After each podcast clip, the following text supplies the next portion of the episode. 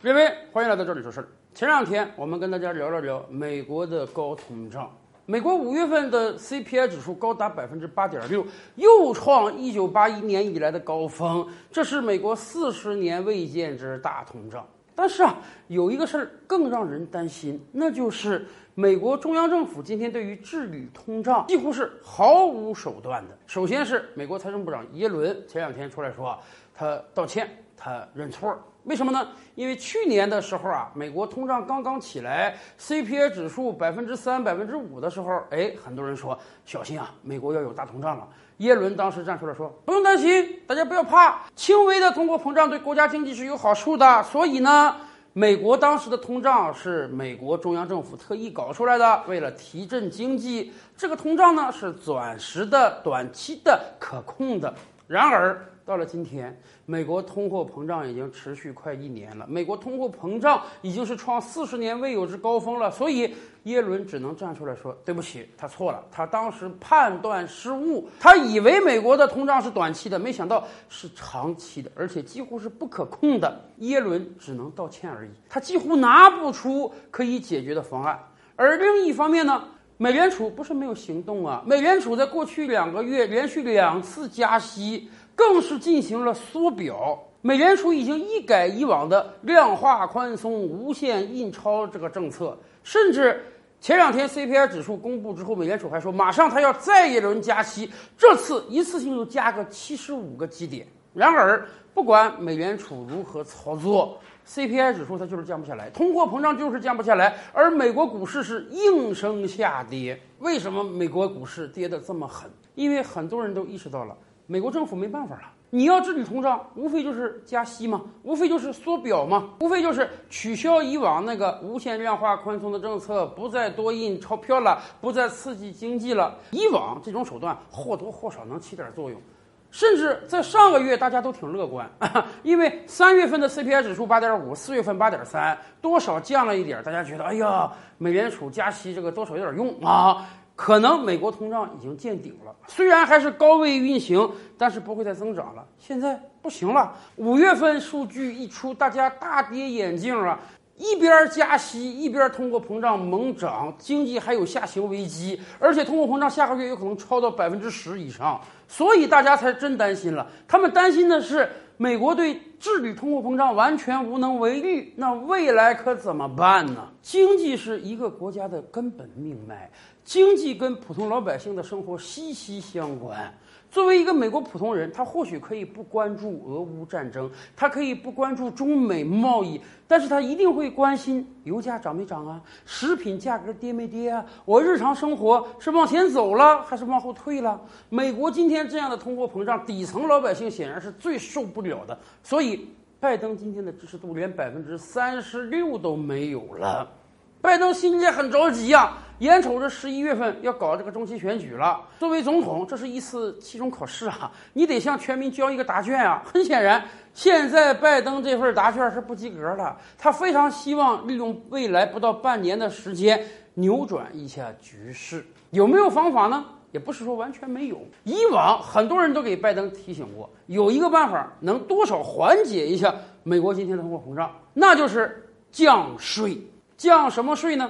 降低中国输美商品的关税。可能很多朋友们都遗忘了，几年之前特朗普当政之时呢，他为了使得制造业回归美国，所以呢，开启了贸易摩擦。特朗普完全没有道理的给大量中国输美商品增加了关税。虽然说一朝天子一朝臣，但是拜登上台之后，他几乎废掉了特朗普以往所有的政策，但是就是关税这个政策没废。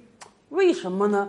因为今天啊，美国甭管你是民主党还是共和党，他们有一个共识，那就是中国经济飞速发展，超越美国，这是板上钉钉的事儿了，只不过是哪一年而已啊！美国人自己其实是很骄傲的，在过往一百多年的历史中，美国一直是这个世界上经济最强大的国家。可是今天，他们突然发现另外一个国家强势崛起，再过几年，经济总量就要超过它了，所以。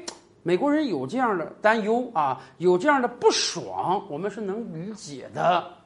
这样的坏情绪呢，影响了美国人，使得他们不能做正确的判断和理性的判断。他们现在想的不是，哎呀，我如何和这个新兴的崛起的大国携手并肩的往前走？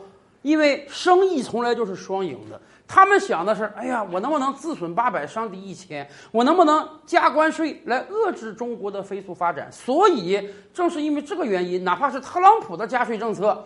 拜登上来之后，他都没有给降下。然而，在过去两年，由于疫情的影响，美国大量的工厂停工停产，所以关税是加上去了。然而，中国输美商品的数量不降反增。而且，美国经济学家早就指出，由于美国必须得跟中国大量采购这个商品，所以美国老百姓对价格已经不敏感了。或者反过来讲，即便你对价格敏感也没有用啊，因为你没有别的地方可以买呀。所以，特朗普强加给中国商品的关税呢，现在反而百分之九十以上由美国普通消费者承担，这进一步加剧了美国的高通胀。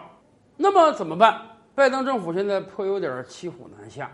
说实话，你加这个关税啊，一点作用都没有。特朗普当时的想法很简单，我把这个商品关税加了哈，中国你要不然你就得降价，否则美国老百姓不买你。你降价你就赚不到钱，你不降价你商品就没有竞争力。然后呢，美国可以从别的国家买这个商品，遏制你经济发展。然而现在。特朗普千算万算没有算到疫情的因素，所以关税是加上去了，但是中国输美商品的数量没有减少，美国老百姓承担了这个高关税，而拜登今天就深受这个高通胀之苦。所以前两天啊，拜登在一次演讲之时终于松口了啊，他说啊他现在正在考虑降低中国输美商品的关税。说实话，这不是在帮中国啊，这妥妥的是在自救。但即便这样。美国政府内部还是有不少人反对的。美国今天也算是分为鸽派和鹰派。鸽派的人像美国的财政部长啊、美国的商务部长啊，他们深知这个高通胀对于美国经济的恶果，所以他们屡次的建议拜登说：“现在是时候降关税了，咱不能像小孩子一样，我损失你也有损失。现在真正损失的是美国，必须把这个高关税降下来，才能缓解美国国内通货膨胀。”但是美国政府之内啊，也有这个鹰派。鹰派的意思就是说，我们好不容易把这个关税增长上来啊，你现在贸然就降下去，那自然这是很有利于中国经济发展的。虽然美国通胀能有所缓解，但是中国经济追赶美国的脚步就会进一步加快。更关键的是，这些鹰派的人认为啊，你即便要降关税也行，但是不能现在降，你得利用高关税作为一个筹码来跟中国谈判，你同时再换得点别的东西。再把这个关税降下来，但问题是，美国政府手中今天还有筹码吗？本来乌克兰那边就在打仗，国际油价就不断的飙升，这面你在得罪中国，在增加中国商品的关税，那么美国这个经济就真是岌岌可危了。